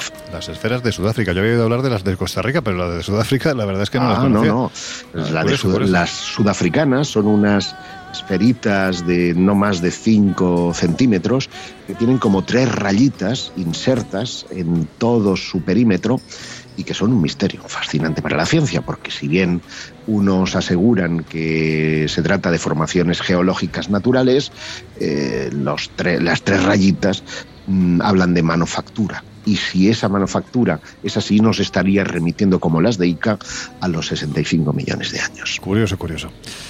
Jesús. Yo reconozco aquí, vuelvo al, al principio, ¿no? Me, me apasionan esta clase de, de interrogantes y, y de enigmas porque son tremendamente sugerentes y porque, como suele pasar a diferencia con otros de los fenómenos que tratamos en el colegio, que pueden ser más escurridizos, ¿no? Como el fenómeno ovni o, o el tema de la parapsicología, lo bueno de la historia es que, hasta cierto punto y según el tema, sí te permite seguir el rastro, sí Claro. te permite investigar, sí te permite tomar acciones de cara a resolver un enigma o por lo menos aproximarte a la, a la respuesta. Yo no me atrevería a decir, de hecho no creo que haya existido una, una humanidad previa a la que conocemos o a la que ha evolucionado y mucho menos pues con esas cifras de, millones de años que se manejan en algunos, en algunos temas. Y en este caso, en todo lo que tiene que ver con la mm, interpretación de un pasado remoto en base a determinadas imágenes, ya no solo centrado en las piedras de Ica o en estas eh, figuras que hemos comentado, las representaciones de, de dinosaurios, sino pues como han citado el resto de compañeros, ¿no? yéndonos un poco a esos expedientes X de la arqueología que son los O-parts, U- U-parts, ¿no? que, que- pronunciaría uno más, más técnico. Yo reconozco que, que la mayoría de ellos estoy a día de hoy prácticamente convencido de que han sido, han sido superados. eh, atienden muchos de estos enigmas a una época muy concreta, finales de los comienzos de los 60, mediados de los 70 aproximadamente, con una corriente de divulgadores y nombres muy concretos ¿no? que, que- fundan de alguna forma la, la astroarqueología o la, o la teoría tan en boga de los antiguos eh, de la visita de antiguos astronautas y yo a día de hoy creo que bueno pues insisto no en la mayoría de estos enigmas hay mucha más imaginación y pretendida ciencia entre comillas que bueno pues muchos de esos enigmas que yo creo que a día de hoy ya han quedado resueltos y han quedado eh, bueno superados Yo es que todavía me estoy quitando la espina de lo de evanescente del fenómeno ovni. bueno, pues mientras tú te sigues quitando la espina, a mí me gustaría comentaros simplemente que cuando hablamos de otra humanidad no estamos hablando de una humanidad marciana, ni atlante, ni nada por el estilo.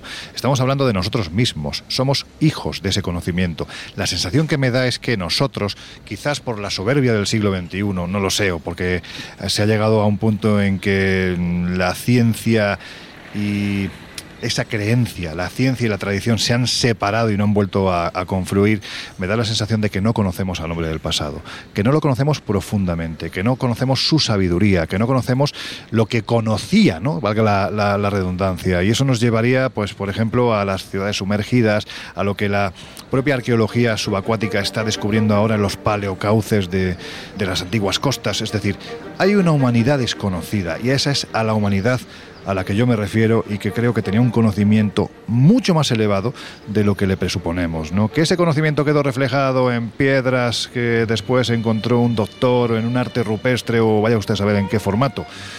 Bueno, pues son esas piezas del puzzle que a los que nos gusta esto y tenemos la mente un poquitín más abierta, pues vamos, vamos uniendo, ¿no?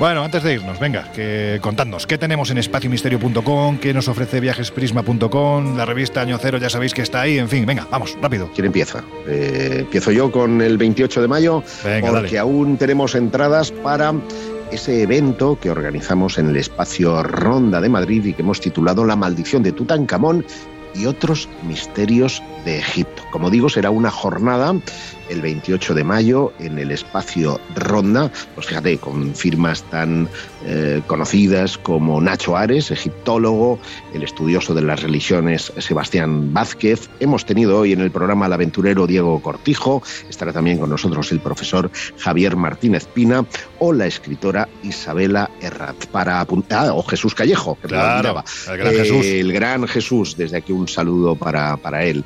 Eh, para informarse, para reservar, pues muy fácil, viajesprisma.com, la maldición de Tutankamón y otros misterios de Egipto. Que hay que decir que es un paseo por toda la historia más o menos misteriosa de Egipto, pero bueno, hemos titulado La maldición de Tutankamón porque es evidente que estamos en el año Tutankamón, ¿no? Se cumplen 100 años del descubrimiento de esta tumba y por lo tanto, pues hemos querido que tenga la importancia que este descubrimiento tiene, pero vuelvo a repetir, es un paseo bastante amplio por los misterios de Egipto.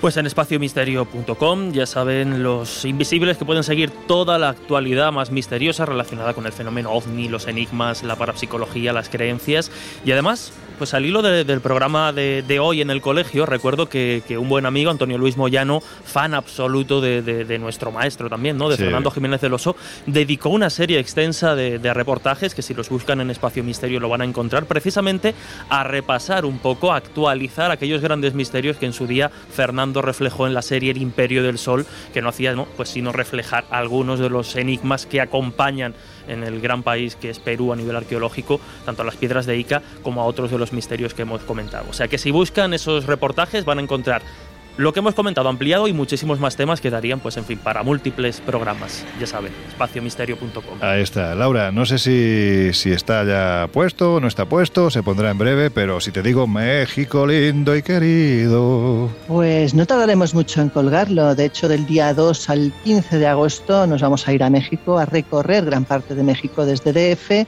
hasta lo que es Cancún, pues pasando por lugares como alguna vez hemos hablado, como la Isla de las Muñecas, que la verdad tengo muchísimas ganas de, de ir ahí, o bueno, o todos los enclaves, lógicamente, eh, como puede ser pues Palenque y muchos otros que visitaremos o Tulum. Ah, así que aquellos que quieran ya lo saben, en breve, en breve estar atentos porque además se agotan las plazas, como pasó con Egipto, y, y luego pues eh, las islas de espera no, no prosperan. Así que estaros, estaros al loro. Pues nada, ahí está en viajesprisma.com y en espaciomisterio.com se irán colgando todas las informaciones relativas precisamente a esto que nos acaban de contar tanto Laura como Josep como Jesús.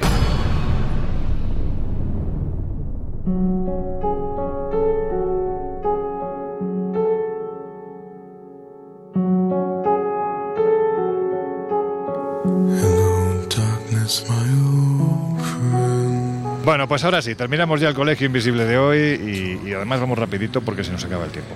Laura Falcó, que nos oímos dentro de una semana. Nada, compañeros, nos vemos en una semana. José Guijarro, que vete preparando, que vamos a dar alguna sorpresita la semana que viene. Bueno, vale, yo, a mí me encantan las sorpresas. Venga, os Sí, deseo además- a todos dulces, sí, ¿qué ibas a decir? No, que como tienes pinta de Papá Noel con esa barba y tal, bueno, pues, pues eso. Pues regalitos para todos. Dulces sueños. Jesús Ortega, nada, un gusto como siempre. La verdad es que, pues eso, tener un escéptico de lujo. En otros programas tienen otro tipo de escépticos, pero nosotros tenemos aquí un escéptico de lujo. Bueno, hoy era jugársela, ¿eh? que tenéis Sí. piedras muy a mano para, Sí, sí, sí, machetes y machetes. para apedrear. Sí, sí. Pues venga, que nos vemos dentro de una semana. Hasta dentro de siete días, gracias. Y a vosotros ya os dejamos con José Luis Salas, con sus no sonoras, con su equipo que es maravilloso. Y nosotros volvemos a abrir las puertas del Colegio Invisible dentro de una semana. Hasta entonces, ya sabéis, en la medida medida de lo posible, pues sed muy felices.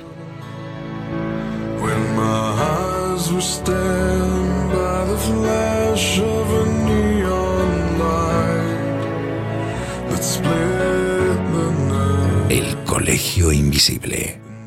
Con Lorenzo Fernández Bueno y Laura Falcó. En Onda Cero.